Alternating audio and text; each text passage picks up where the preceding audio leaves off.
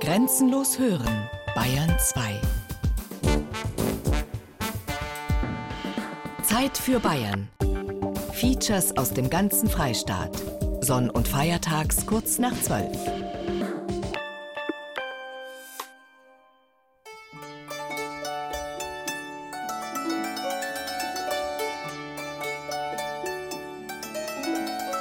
Wir haben den Pfaffenhofener Schmelzling und ein Weltschießner Hammer. Der örtliche Pfarrer, dem haben wir dann einen Geber, der heißt geflammter Kardinal. Gell? Und bei den Polizisten haben wir einen Polizeiapfel. Was Sie viel finden, sind äh, Koch- und Dörrbirnen zum Beispiel. Und man hatte am Spalier Diels Butterbirne, wie man sie häufig findet am Spalier. Dort oder die äh, Prinzessin Marianne vielleicht sowas. Die Forellenbirne, das war also was ganz Delikates. Das sind so kleine Birnen, aber die schmecken sowas von gut. Man hat also Äpfel an den Christbaum gehängt, schön poliert. Und eine Reminiszenz an diese Tradition sind unsere heutigen glänzenden Christbaumkugeln, die wir an den Christbäumen haben, gingen auf diese Apfelsorte rote Sternrinette zurück, die aus dem 17. Jahrhundert kommt.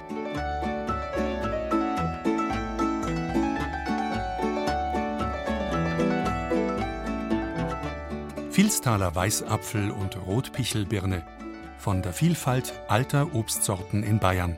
Ein Feature von Marianne Beach. Oh, das sind Ansatz von Früchten. Ich glaub's dir da. Das erste Mal nach 18 Jahren. Da habe ich noch nie eine reife Frucht geerntet von der äh, Frau Herzogin da. Ich sag, die hat's mit dem geflammten Kardinal nebetet. Die hat keine der Welt, dass die gescheite Früchte ausbildet. Nikolaus Maucher steht zwischen Kardinal und Herzogin und freut sich auf die ersten Birnen nach langen Wartejahren. Den fürstlichen Birnbaum hat er gepflanzt, den kardinalen Apfelbaum der Pfarrer. Rund 100 Obstbäume stehen auf der Wiese bei Pfaffenhofen an der Rot im Landkreis Neu-Ulm. Gewürzluiken, Öhringer Blutstreifling, Schöner vom Illertal, Ulmer Polizeiapfel. Der seinen Namen nicht vom nahen Ulm, sondern vom Ulmertal im Schwarzwald hat. Macht nichts. Als fast vergessene Apfelsorte darf er trotzdem hier stehen. Wir heißen uns ganz vornehm Obstbaummuseum. Gell? Die Idee war vor beinahe 20 Jahren ein Biertischgedanke. Man kennt doch. Es gibt eine Gesellschaft einen, der sich mit Pomologie ein bisschen beschäftigt hat. Bei mir reicht es aber zum mehr wie Äpfelbrocker und Apfelkuchen zum Kaffee essen normal nicht. Aber da hat sich eine ganze Reihe von Baumpaten gefunden, die äh, bei ihm gehört also nicht dieser Obstlergesellschaft, die noch nicht einmal ein richtiger Verein ist. Es war eine echte Schnapsidee, der Obstler, wie sich die Gruppe von Obstliebhabern nennt. Initiator Anton Meyer wollte ursprünglich nur einen ganz privaten Obstgarten anlegen, etwas Eigenes, wo keiner mit der Baumsäge kommen kann. Bei mir daheim am Elternhaus, da ist so eine alte Baumreihe gewesen. Das waren ganz alte Moostäpfel. Das waren solche Stämme und jedes Frühjahr, und da sind, ich weiß nicht, tausende von Stare haben sich da niedergelassen, wenn die Stare immer gekommen sind. Gell? Und irgendwie im Zuge vom Straßenbau und so weiter hat man halt einen Baum nach dem anderen abgesägt. Gell? Abgesägt und verschwunden, wie seit 1950 mehr als 70 Prozent der Streuobstbestände in Deutschland. Und damit sind auch die alten Obstsorten verschwunden. Sie mussten dem Straßen- und Siedlungsbau weichen und modernen Anbaumethoden. Aber inzwischen entdecken immer mehr Liebhaber wieder die alten Sorten. Die Obstlerwiese bei Pfaffenhofen ist ein beliebter Treffpunkt. Gerade studieren Radler die Infotafel, Wanderer machen im Schatten der Obstbäume Rast und Einheimische feiern Kindergeburtstag.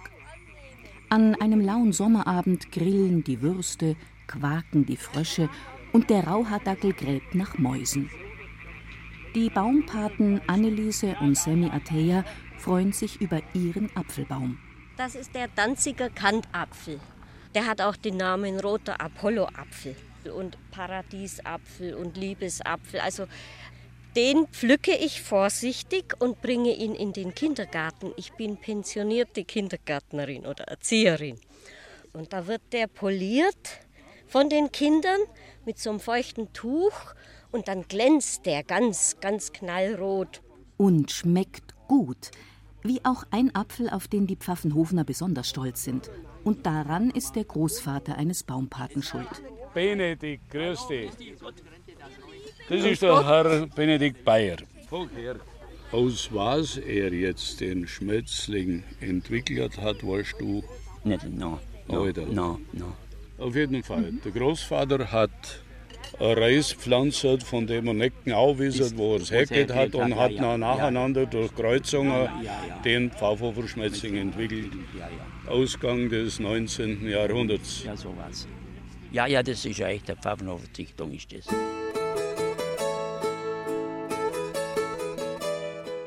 Aus dem Jakob Fischer Apfel Apfelmus. Das wird nämlich ganz schön rosarot. Ist ganz beliebt bei den Kindern. Nicht bloß wegen der Farbe, sondern auch, weil es einfach nicht so viel Säure hat.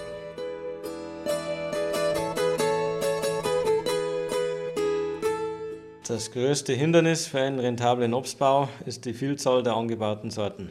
Zitiert Hans Göding aus einer Obstbaumliste um 1950.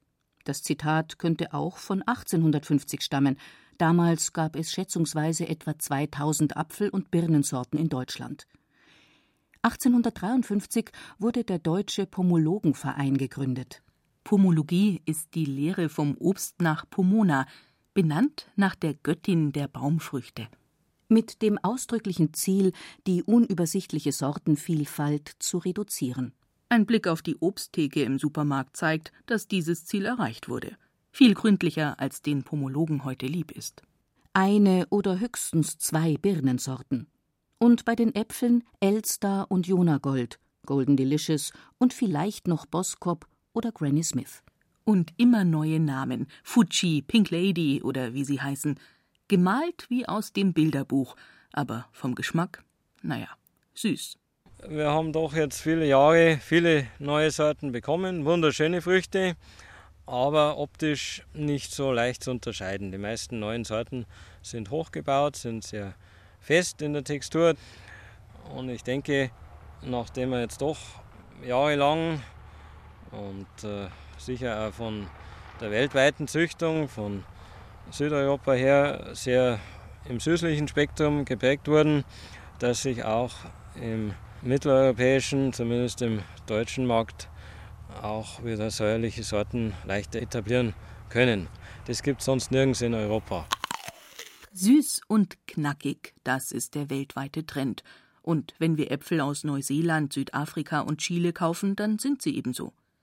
Nur in Deutschland sind zunehmend wieder säuerliche Sorten gefragt, beobachtet Hans Göding, Leiter des Lehr- und Beispielbetriebs für Obstbau im niederbayerischen Deutenkofen bei Landshut. Also eine neue Sorte für Apfelstrudel und Apfelküchel, die gut schmeckt und beim Backen weich wird wie ein Boskop? Eher nicht. Wer braucht heute noch einen Apfel zum Kochen und Backen, wenn es Apfelmus im Glas gibt und Apfelstrudel in der Tiefkühltruhe? Der Trend geht schon hin zur Tafelfrucht, zur Verzehrfrucht. Die Haushalte sind kleiner, die Bereitschaft, die Zeit fehlt oft und hier ist ein deutlicher Rückgang zu spüren. Gefragt ist der Apfel zum Reinbeißen, die Tafelfrucht. Und weil wir Verbraucher angeblich immer wieder etwas Neues wollen, gibt es auch beim Apfel Moden. Mal muss er gelb sein und dann wieder rot. Der neueste Trend bei Obst und Gemüse ist bunt. Lila Kartoffeln, schwarze Karotten, gelbe Tomaten und bei Äpfeln könnte es bald Serien mit verschiedenfarbigen Früchten geben: gelb, grün, rot und gestreift. Da werden sogar alte Sorten wiederentdeckt. Aber nur, weil sie in Salat und Obstschale so dekorativ aussehen. Das Sortenkarussell dreht sich immer schneller. Die Züchtung macht auch technische Fortschritte, das heißt, man ist schneller in der Lage, was Neues zu erschaffen. Man weiß eigentlich erst nach Jahrzehnten, ob eine Sorte wirklich zum Dauerbrenner wird. Viele Sorten, die vor zehn Jahren als große Errungenschaft präsentiert wurden, existieren heute nur mehr in der Erinnerung. Anbauer, sowohl auf Erwerbs- als auch auf Hobbyschiene, sind aber dann oft überfordert mit dieser Vielfalt. Der Lehr- und Beispielbetrieb in Deutenkofen will Orientierung geben, für den Hobbygärtner wie für den Obstbauern. Auf mehr als 20 Hektar Fläche werden hier 13 Obstarten in über 600 Sorten angebaut. Neben Äpfeln, Birnen, Kirschen auch 42 verschiedene Quitten. Die neuen Sorten sollen in langfristigen Versuchen zeigen, was sie wirklich können. Und zum Vergleich stehen die alten Sorten in den Reihen. Der Baum vor uns hat schon ordentliche Früchte angesetzt. Der Jakob Fischer ist sicher hervorragend, auch von der Baumgesundheit her passt er in jeden Privatgarten. Er ist sehr einfach zu handhaben, bis auf den Erntezeitpunkt. Der Jakob Fischer ist genau dann optimal reif, wenn er gerade runterfällt und sie fangen den paar Zentimeter über dem Boden noch auf.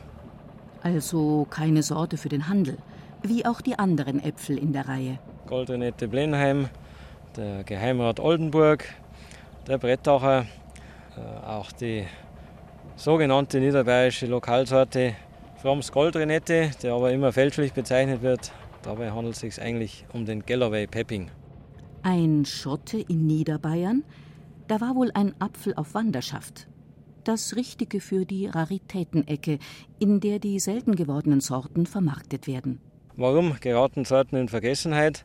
Weil der Einzelne nicht optimal damit umgeht, weil er nicht Bescheid weiß um den optimalen Ernte- oder Genussreife Zeitpunkt. Das heißt, er genießt vielleicht nur ein abgeflachtes Aroma, wenn er zu früh geerntet wurde oder wenn er schon zu lange im Lager ist.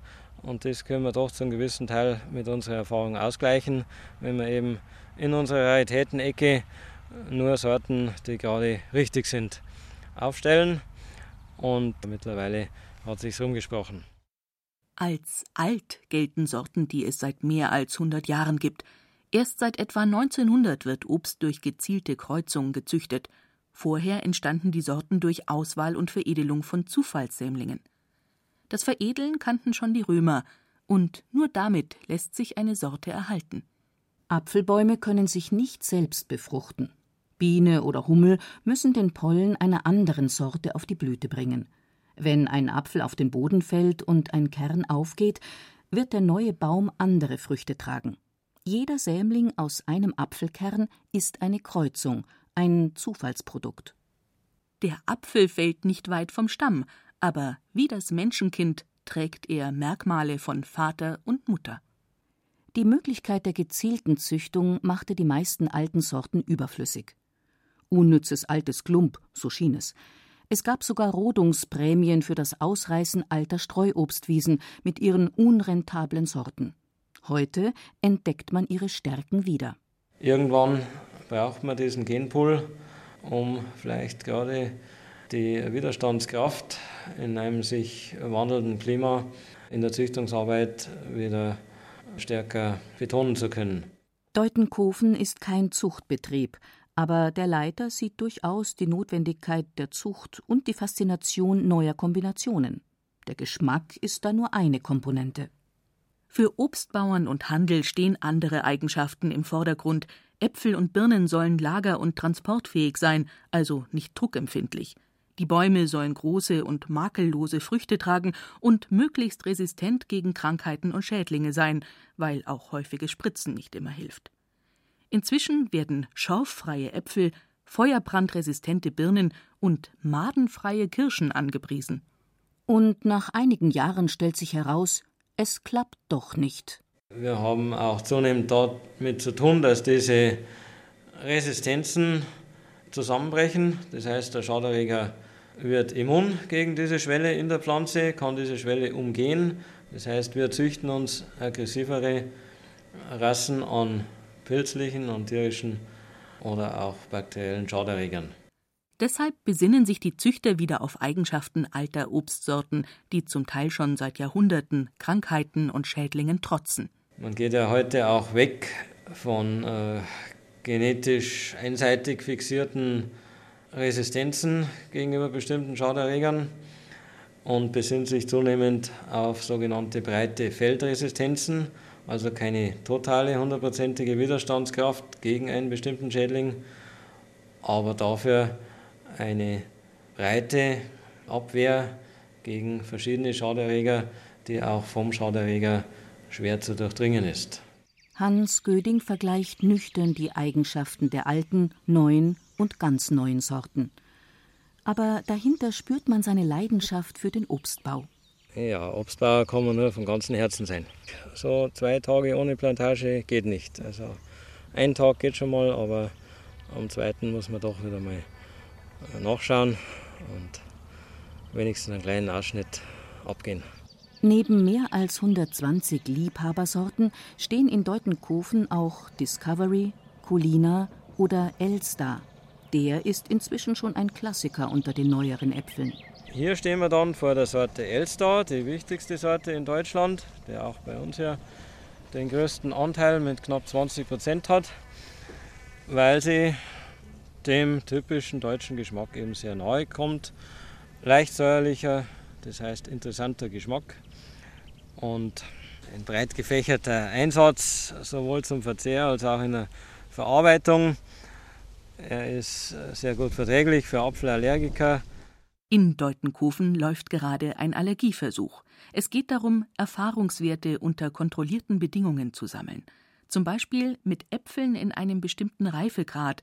Denn inzwischen weiß man, dass Reife und Lagerung bei der Allergieauslösung eine Rolle spielen. Es wird nie eine Empfehlung rauskommen. Die Klipp und Klar sagt, äh, für jeden Allergiker ist die bestimmte Sorte verträglich, unbedenklich. Es gibt keinen medizinischen Gradmesser für die Schwere der Allergie. Aber wir können doch eine gewisse Sortengruppe ausschließen und gewisse Sorten mit erhöhter Sicherheit empfehlen. Zum Beispiel kann man keinen Unterschied zwischen alt und neu feststellen. Es wird oft behauptet, der alte Apfel ist verträglicher. Es gibt sowohl im älteren Sortiment Sorten, die schlecht vertragen werden, wie auch im neueren und umgekehrt. Der Golden Delicious löst nach verschiedenen Untersuchungen besonders häufig allergische Reaktionen aus. Übrigens eine alte Apfelsorte von 1890 und Stammvater für viele Neuzüchtungen, die vielleicht deshalb von Allergikern schlecht vertragen werden. In Deutschland und Mitteleuropa ist die Apfelunverträglichkeit meist mit einer Birkenpollenallergie gekoppelt. Dabei sind die Symptome in der Regel leicht. In Südeuropa löst ein anderes Apfeleiweiß häufig sehr heftige Reaktionen aus. Wer an einer starken Allergie leidet, darf Apfelsorten nur unter ärztlicher Aufsicht testen. Bei einer Kreuzallergie mit Baumpollen besteht die Chance, einen verträglichen Apfel zu finden. Die Forscher wissen inzwischen auch, welche Gene für die allergieauslösenden Proteine verantwortlich sind. Und so könnte uns die Gentechnik Äpfel bescheren, in die Allergiker bedenkenlos reinbeißen können. In der Obstplantage in Deutenkofen fallen merkwürdige Plastikkisten auf mit zwei runden Löchern, ähnlich wie Starrenkästen an der Straße, die zu eilige Autofahrer aufs Korn nehmen. Aber hier ist zwischen den Baumreihen nur ein Traktor unterwegs. Unter dieser simplen Plastikkiste verbirgt sich eine Nisthilfe für Wildbienen, für Mauerbienen, die uns bei der Befruchtung unterstützen. Ohne Bestäubung durch Insekten wird nichts aus der Obsternte. Ein Bienenvolk kann pro Tag 2,7 Millionen Obstblüten bestäuben, aber in einem langen kalten Frühjahr wie 2013 fliegen weniger Honigbienen. Es waren einige Bienenvölker noch nicht weit genug entwickelt, das Aufblühen, sodass wir um diese Wildinsekten sehr froh waren. Diese Wildinsekten haben keine äh, Vorratshaltung, haben ja keinen Bienenstock, wie man es von der Honigbiene kennt. Das heißt, die müssen bei jedem Wetter raus. Die fliegen natürlich auch nicht gern bei windigen oder kühlen oder regnerischen Wetter, aber sie müssen einfach raus und übernehmen dann eine bessere Bestäubungsarbeit. Wir brauchen beides. Wir brauchen Wild- und Kulturbienen. Wir brauchen auch Hummeln, wobei die noch schwieriger anzusiedeln sind. Und wir sind heutzutage auf alles angewiesen, was unsere Bestäubung sichert. Deshalb lohnt sich auch im Hausgarten ein Insektenhotel, meint Hans Göding. Und noch ein Tipp. Altes, unbehandeltes Holz liegen lassen und den Rasen nicht ständig mähen. Bienen brauchen auch nach der Obsternte noch Nahrung. Auch Wildblumen sind schön. Das setzt sich ja bei uns im Erwerbsanbau auch immer mehr durch. Die Ansiedlung von Blühstreifen, wechselseitiges Mähen oder Mulchen gibt eben immer wieder Weg- und Samen- und Randstrukturen. Es gehört alles für uns zum Begriff des nachhaltigen Obstbaus, der dabei ist, sich zu etablieren.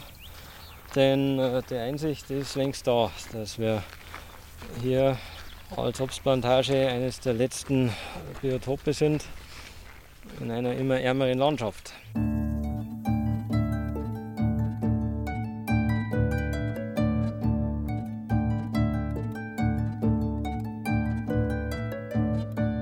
gibt also Sorten, die also ganz äh, extreme, wohlriechende Duft äh, entwickeln. Äh, zum Beispiel die Zaubergarinette, die Kanada-Rinette, die halt so der klassische Bratapfel im Winter sind. Also ganz was Hervorragendes.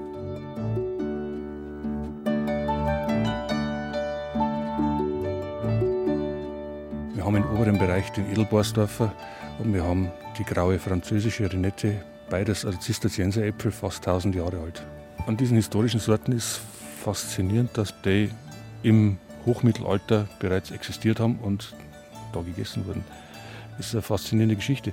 Wenn wir zum Beispiel ein Buch hätten aus der Zeit oder eine Skulptur oder ein Möbelstück, dann hätte man einen riesen Aufwand wahrscheinlich getrieben, um das zu erhalten. Aber bei diesen alten Apfelsorten ist es eigentlich egal. Es interessiert niemanden und äh, wenn es weg ist, ist es fort, so ungefähr.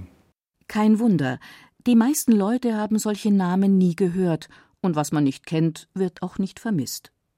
Aber hier im ehemaligen Klostergarten der Zisterzienserabtei Walderbach kümmert sich Tino Gmach um die Obstbäume.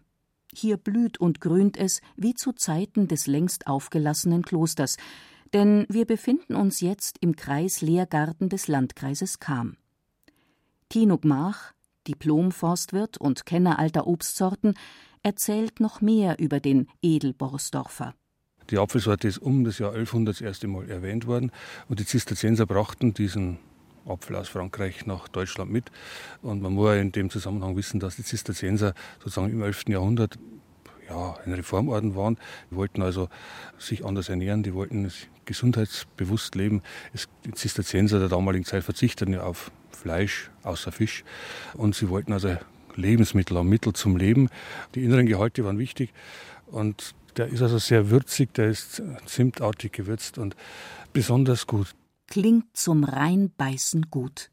Der Apfel war noch vor 150 Jahren in Süddeutschland weit verbreitet. In alten bayerischen Kochbüchern wird er oft empfohlen. Heute würde keiner mehr den Apfel kaufen. Der ist nicht schön. Es ist ein kleiner Apfel, ein eher buckliger Apfel, unverkäuflich. Der Verkauf heute läuft zunächst einmal über die Optik, das heißt, die Äpfel müssen ebenmäßig sein, symmetrisch.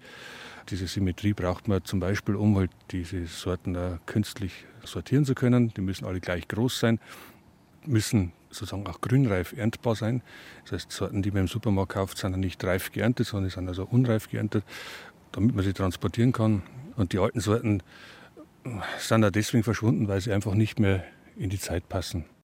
Rund 180 Bäume, darunter etwa 100 Apfelsorten, stehen im Kreislehrgarten in Walderbach der den Charakter des ursprünglichen Klostergartens erhalten will.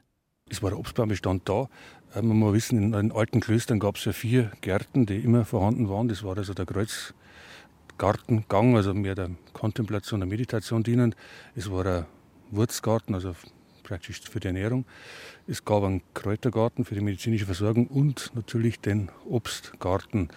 Äh, der Obstgarten dient jetzt nicht unbedingt nur zur Versorgung mit Obst, sondern der Obstgarten hat äh, im mittelalterlichen Kloster eine große Symbolik, und zwar ist das, der Obstgarten das Symbol der Wiederaufstehung. Das heißt, der Baum, der im Winter wie tot dasteht, erwacht im Frühjahr zu neuem Leben, blüht, wächst, trägt Frucht, vergeht. Entsprechend waren auch diese Obstgärten die Friedhöfe.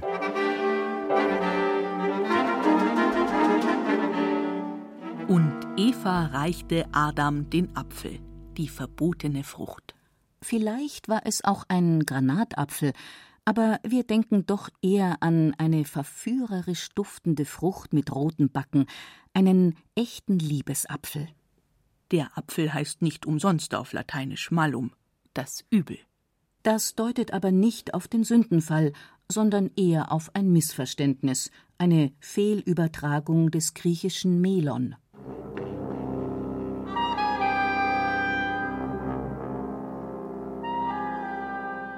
Liebe und Tod, Macht und Sünde. Der Apfel ist ein vieldeutiges Symbol, ein Zeichen für seine herausragende Bedeutung im europäischen Kulturkreis. Um 800 gehört er zur Versorgung am Hof Karls des Großen. Im Capitulare de Villis, der kaiserlichen Landgüterverordnung, werden vier Apfelsorten genannt: Gosmaringer, Geroldinger, Krevidellen und Speyeräpfel. Die Sorten sind verschollen oder haben sie unter anderem Namen überdauert? Also wo ich richtig stolz drauf bin, ist der Sesslin. Eine alte Bayerwaldsorte, die eigentlich gar keine Bayerwaldsorte ist. Und zwar ist äh, der Sesslin, Hochdeutsch sagt man halt Süßling, ist ein Apfel, wo noch gerade mal ein Baum da ist den habe ich mal auf dem Bauernhof entdeckt, diesen Baum. Und bei Nachforschungen halt herausgefunden, ist eigentlich die älteste Apfelsorte, die es in Deutschland gibt. Das heißt, der ist vor 1200 Jahren das erste Mal aufgeschrieben worden von Karl dem Großen. Und der hat im Bayerwald überlebt. Der Apfel selber, der Sesslin, ist also kein süßer Apfel. Er ist auch kein Apfel zum Essen. Es ist ein Apfel zum Süßen, ein Süßapfel. Das heißt, man hat früher in Ermangelung von Honig oder Zucker den Apfel in Tee oder in Kaffee nicht und dann ist der Kaffee süß geworden. Ein anderer Apfel trägt einen kuriosen Namen: Roter Mond. Im Bayerischen Wald? Der Rote Mond ist also eine russische Sorte, 1917 gezüchtet. Damals war die russische Revolution äh, Lenin gewidmet und der Apfel ist also rot, außenrot, innenrot, das Holz ist rot, die Kerne rot, der Apfel ist also komplett rot. Und dann haben wir auch eine Zeit lang gerätselt, also wie kommt also gerade diese Sorte äh, im Bayerischen Wald und das Ergebnis war der Recherche war eigentlich das.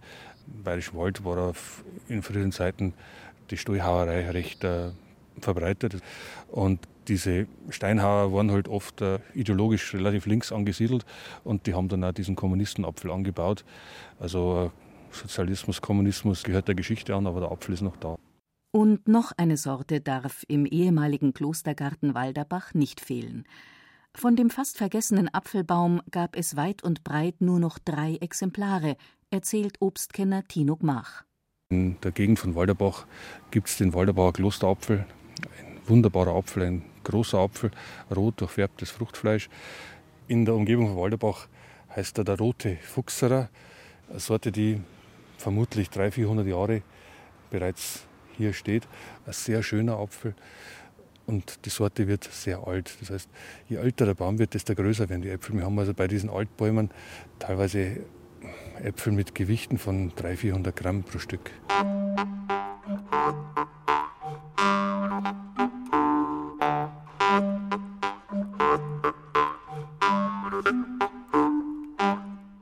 Was ich ganz besonders mag, ist bei uns an der Glendleiten herum macht unsere Kramerin, die macht immer ganz frische Zwetschgenbauwesen und die sind ja ganz hervorragend.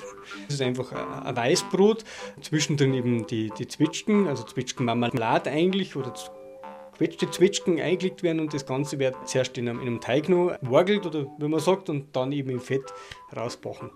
Und die, wenn noch warm sind, also das ist was Hervorragendes.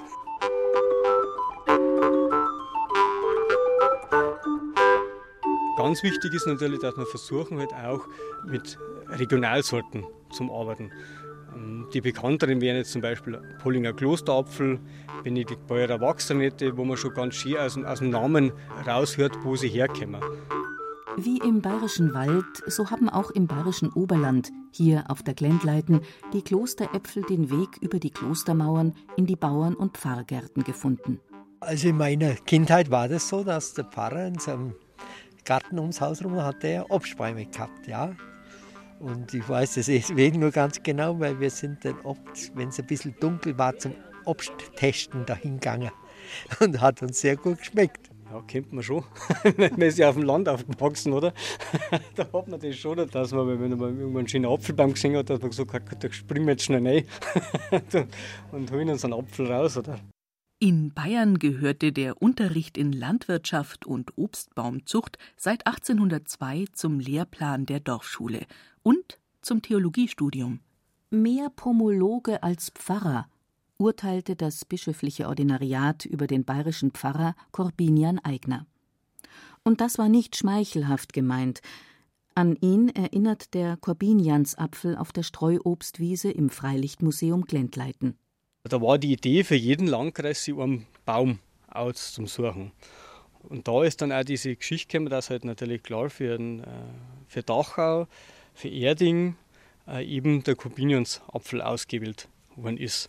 Wenn man am Pfarrer Eigner denkt, ähm, eben da, wo er, wo er als Pfarrer tätig war, wo er halt im KZ war und wo er natürlich auch geboren ist, die haben sich eigentlich alle äh, diesen Corbiniansapfel ausgesucht. Der Corbiniansapfel trug ursprünglich die Bezeichnung KZ3. Pfarrer Eigner hat ihn aus eingeschmuggelten Apfelsamen im KZ gezüchtet. Der Pfarrer war kein Widerstandskämpfer, aber er wollte im Dritten Reich, wie er selbst sagte, kein stummer Hund sein. Seine freimütigen Äußerungen brachten ihn nach Dachau. Er hat überlebt und konnte seine KZ-Bäumchen wachsen sehen. Und er hat die Früchte gemalt, nicht nur von den eigenen Bäumen, sondern von fast tausend verschiedenen Apfel- und Birnensorten. Minutiös, mit Blütenansatz und Stielgrube, zum Wiedererkennen, wohl als Lehrmaterial für Unterricht und Vorträge. Der Pfarrer hätte sich wohl sehr gewundert, dass seine Bilder 2012 auf der Documenta in Kassel zu sehen waren, als Konzeptkunst.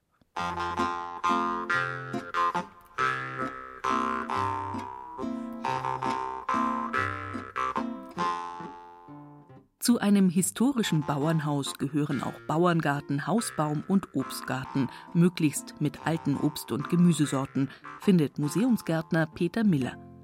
Aber ein Obstgarten lässt sich noch schwerer verpflanzen wie ein altes Haus. Vor dem Fischerweberhof aus Rottach-Egern müssen die Bäumchen noch kräftig wachsen. Sie haben es nicht leicht auf 700 Metern Höhe am rauen Alpenrand. Der schwere Lehmboden und die Wühlmäuse sind eine Herausforderung für Baum und Gärtner. Aber robuste heimische Sorten können es schaffen. Erstens geht es mir da auch, dass wir hauptsächlich Hochstammsorten haben, so wie man es halt früher gehabt hat, damit wir unten einerseits Beweidung machen können mit Jungvieh. Und in dem Fall, wenn wir es jetzt hier haben, zum Beispiel, ganz interessant, haben wir sehr viele Mostsorten, weil an dem Gebäude nämlich auch eine Brennerei dabei war. Und für die Auswahl von diesen Sorten haben wir eine alte Obstsortenliste bekommen und anhand von dieser Liste haben wir dann die Auswahl getroffen für unseren Obstgarten eben. Das Werdenfelser Wochenblatt empfiehlt 1877 Herbstkalwill, Grafensteiner, Landsberger Renette und Danziger Kantapfel und eine Birnensorte mit einem lustigen Namen.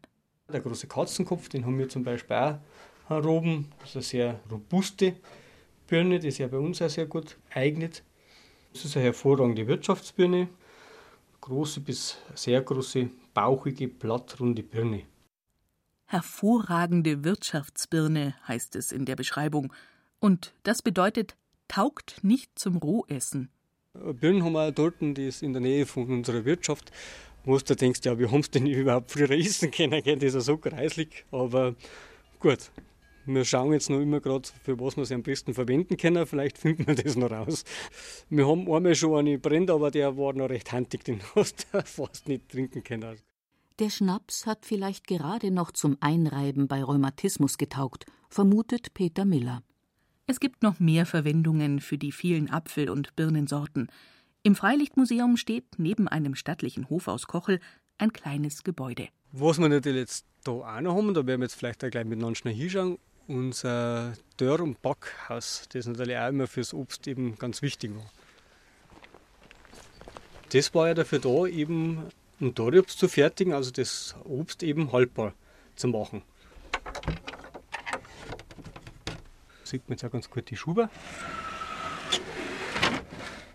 Und das geht hinter. Ja, mei, es hat einen ganzen Winter anheben müssen, hat man dann schon was, ein bisschen was machen können. Zur Obsterstellung nehmen wir den in einen Betrieb und da können auch dementsprechend die Besucher mal unser Dörrobst probieren. Äpfel, Birnen und Zwetschgen. Wir können uns kaum noch vorstellen, dass Glezenbrot und Birnenzelten zu Weihnachten oft die einzigen Süßigkeiten waren. Und Dampfnudeln mit Glezenbrühe oder Mostsuppe gab es nicht nur zur Fastenzeit. Zahlreiche Apfelrezepte in alten bayerischen und schwäbischen Kochbüchern zeigen, wie wichtig das Obst in der Küche war. Apfelknöpfle, Apfelgrazet, Apfelstrudel. Apfelknödel, Apfelschalott, Apfelkrapfen, Äpfelkuchen, Birnknödel, Zwetschgenpavesen und so weiter. Und im Bodenseegebiet hatte ein Knecht Anspruch auf fünf Liter Most am Tag.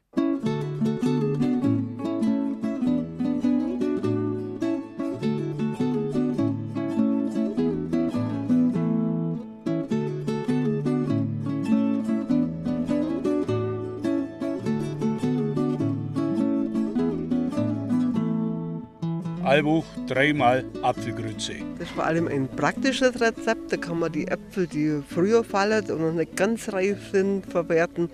Also die werden geschnipfelt, in Apfelsaft kurz aufgekocht, mit Puddingpulver aufgekocht. Und dann kommen Sonnenblumenkerne in der Pfanne, werden geröstet. Da kommt dann Zucker dazu, karamellisiert. Und das kommt auf die Apfelgrütze drauf.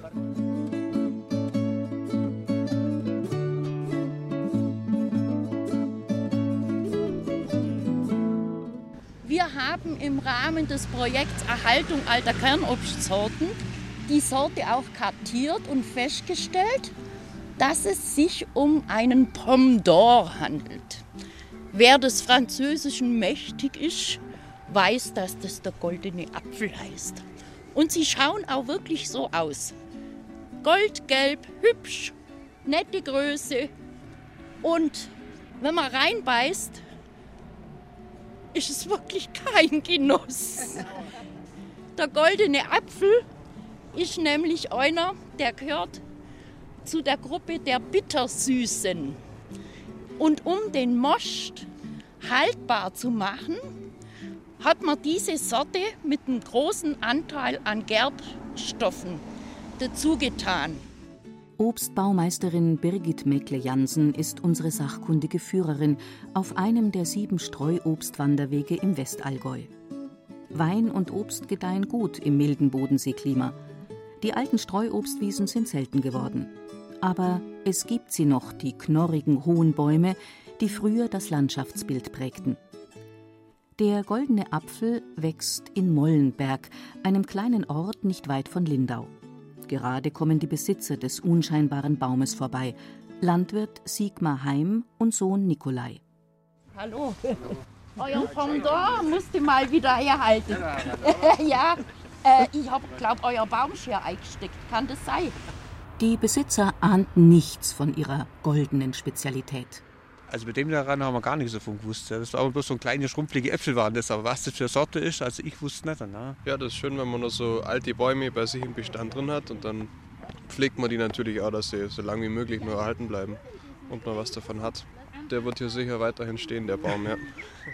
Die alten Bäume rund ums Haus werden liebevoll gepflegt, obwohl es sich eigentlich nicht lohnt von der wirtschaftlichen Seite her darf man es eigentlich nicht sehen. Es geht eigentlich mehr um Landschaftspflege, Landschaftsschutz eigentlich und das einfach so oft schon mal halten tut. Also das ist eigentlich auch mein Ding eigentlich, dass man früher sieht, wie schön sie blühen und überhaupt das Ganze. Also wirtschaftlich darf man das nicht betrachten. Ja. Weshalb wir als Bund Naturschutz uns so sehr fürs Streuobst engagieren. Die Artenvielfalt in Streuobstwiesen ist einmalig in unserer Region. Man spricht von bis zu 5000 Tier- und Pflanzenarten. Wurzel, Rinde und Krone bilden jeweils eigene Lebensräume für Käferlarven, Asseln, Würmer, Raupen, Spinnen oder Tausendfüßler. Und aus dem Laub tönt Gezwitscher. Sehen Sie die Höhlen? Das kann wirklich nur eine Streuobstwiese liefern. Das haben wir im Plantagenanbau nicht.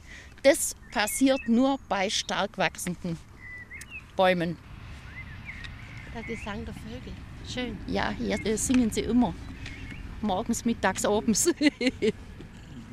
so, und jetzt laufen wir langsam zum Bänkle und genießen den Blick auf den Bodensee, den wir ja jetzt doch haben.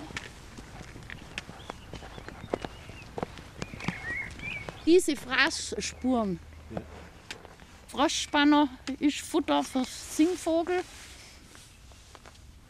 Singvogel braucht eine Brutstätte, so passt das alles zusammen. Streuobstwiesen gelten mit rund 60 Brutvogelarten als vogelreichste landwirtschaftlich genutzte Fläche. Die alten robusten Bäume werden nicht gespritzt.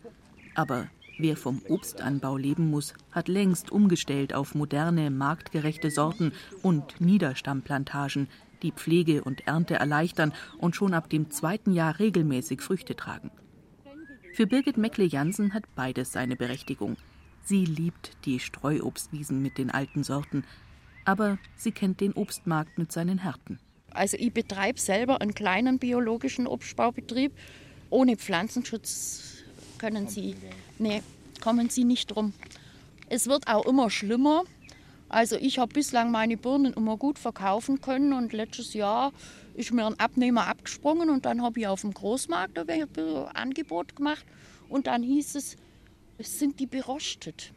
Das hat mich davor noch nie jemand gefragt, ob meine Bio-Birne berostet sind. Das ging immer als tolerierbar, ging das immer durch. Aber also die Qualitätskriterien auf dem Biomarkt, die werden auch immer minder. Die Preise werden immer schlechter und die Qualitätsansprüche, tja, wie gemalt. Es muss alles wie gemalt sein und auch genormt. Also nicht gespritzt und billig. Ja. Was diesen Ansprüchen nicht genügt, ist nur in der Direktvermarktung zu verkaufen. Aber das ist nur eine Nische für wenige Anbieter. Wenn man Apfelsaft hat von Streuobstwiesen, der schmeckt einfach viel intensiver. Ja, ja? ist viel so. intensiver. Man kann es nicht anders ausdrücken. Ja? Ja, und ich sehe es auch an der Farbe. Ich tue ein Teufel hinaus und nachher kommen die und das ist also gigantisch, wie das äh, angenommen wird. Und einfach der Geschmack. Also das ist einfach die Streuobst. Josef und Thea Altherr begrüßen uns auf ihrem Hof mit heißem Apfelmost. Das richtige Getränk an einem ungewöhnlich kalten Tag. Ihr könnt auch gerne noch ein Schnäpsle probieren. Habe ich auch noch ein bisschen was hergerichtet, wer da noch Bedarf hat.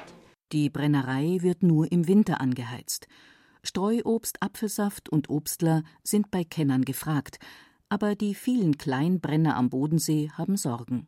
Also das muss man jetzt aber betonen, ganz wichtig, wenn wir das Brennrecht nicht mehr haben, dann werden unsere Streuobstbestände massiv schrumpfen. Das ist klar, ne? Und diese äh, Geschichte ist noch nicht völlig ausdiskutiert, weil dieses Brennrecht, was wir Süddeutschen hier genießen, verstößt gegen EU-Recht und nach einer dauerhaften Lösung muss noch gesucht werden. Mit dem Auslaufen des Brandweinmonopols 2017 wird das Brennen unrentabel, befürchten die kleinen Brenner. Da werden die Streuobstwanderwege mit EU-Mitteln gefördert, aber die Wettbewerbshüter bedrohen die Vermarktung der Produkte. Als ob die Obstbauern nicht schon genug Probleme hätten.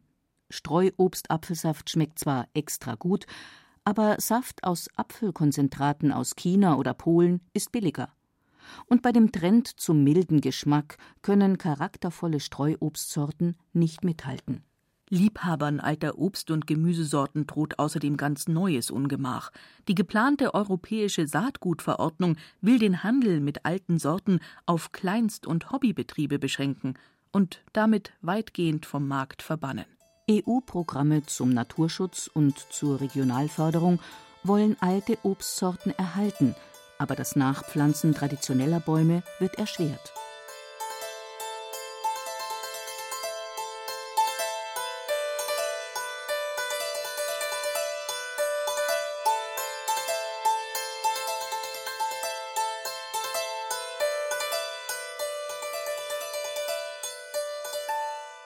Der erste Apfelbaum, den ich mir gepflanzt habe, war der Golden Noble, ein gelber Edelapfel.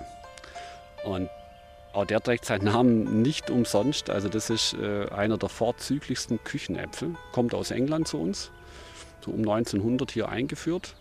Macht so ein ganz schmelzendes Mus, also ist was ganz sämiges.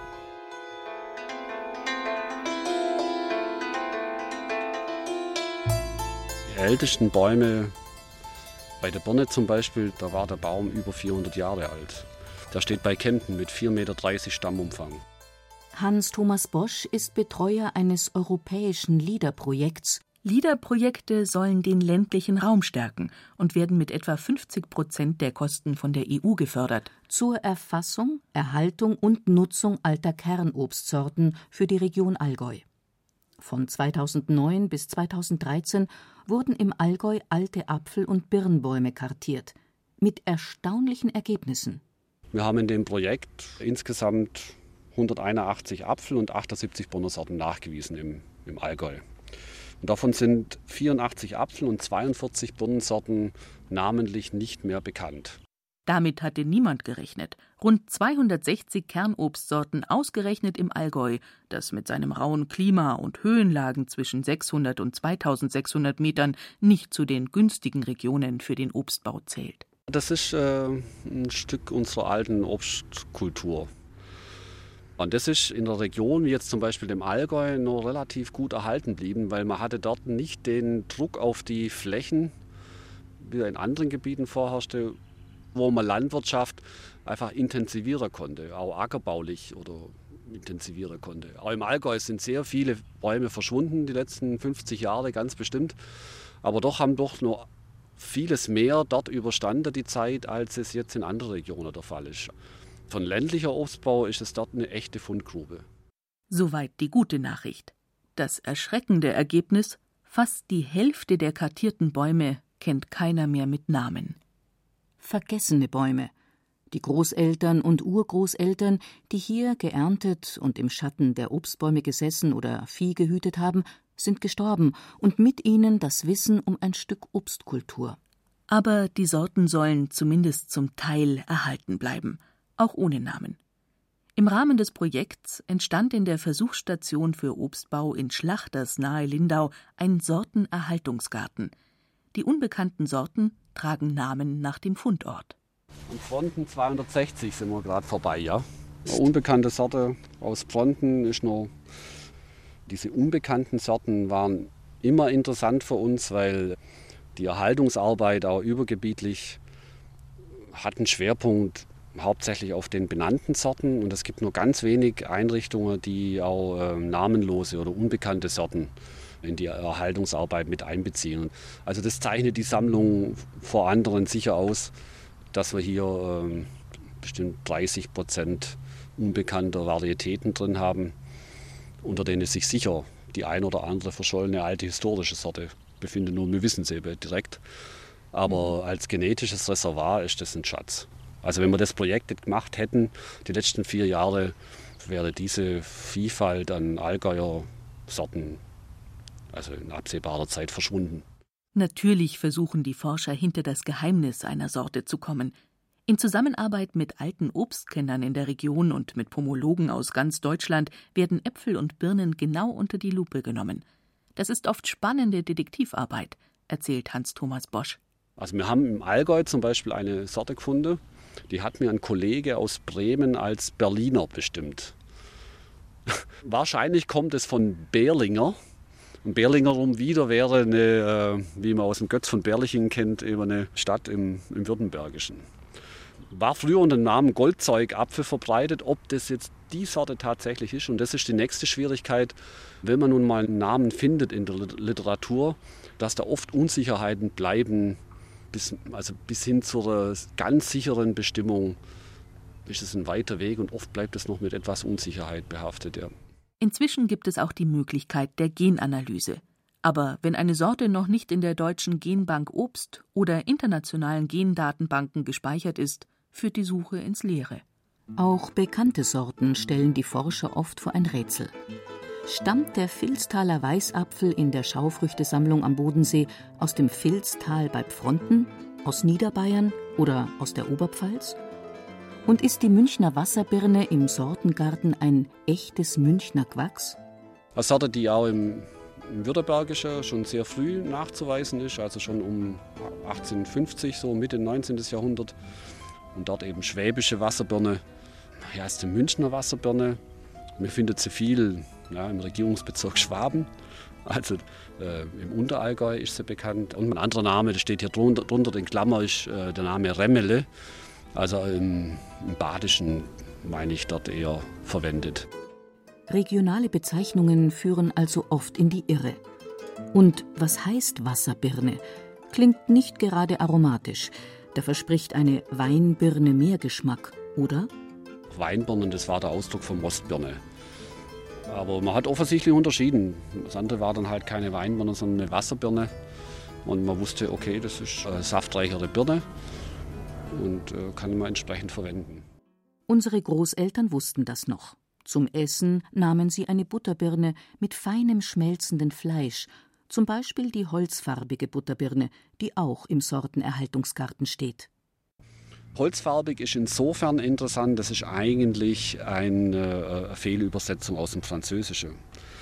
Die heißt äh, Fondante de Bois, also die schmelzende aus dem Holz. Das heißt, es war ein Sämling, den man im Wald gefunden hat.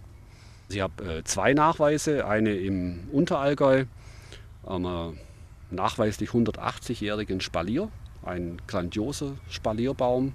Der deckt die ganze Hauswand ein über 4, 5 Meter Höhe und 6 Meter Breite, ist also sehenswert von dem her natürlich allein. Dann ein zweites Spalier bei, in, in Fronten im Ostallgäu. Ja, ist auch eine Sorte, so eine typische äh, Tafelbirne, wie man sie um die Jahrhundertwende, also vom 19. aufs 20. Jahrhundert kannte und schätzte.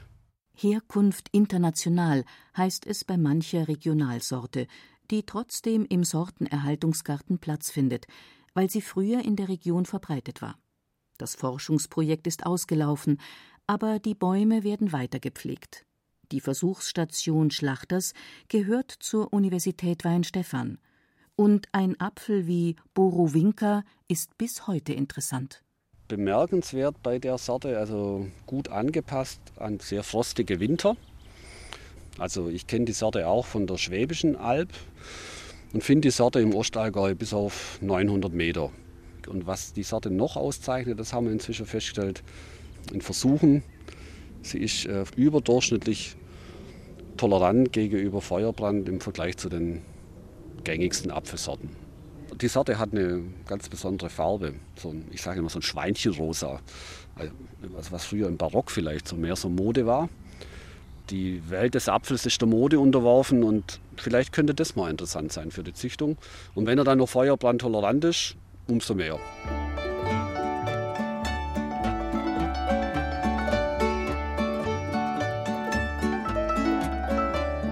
Forschungsprojekte wie im Allgäu sind rar und kosten Geld. Zum Glück gibt es in Bayern und Baden-Württemberg zahlreiche Initiativen zur Erhaltung alter Obstsorten, Streuobstwiesen, Lehrpfade und private Anpflanzungen.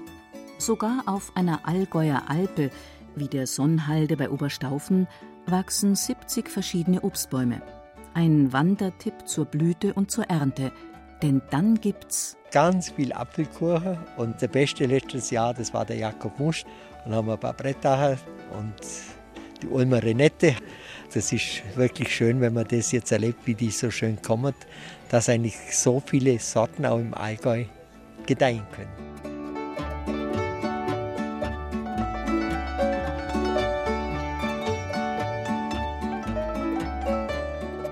Vilstaler Weißapfel und Rotpichelbirne. Marianne Beach machte sich auf die Suche nach alten Obstsorten in Bayern. Sprecherinnen Ruth Geiersberger und Stefanie Müller. Ton und Technik Siglinde Hermann. Redaktion Gerald Huber.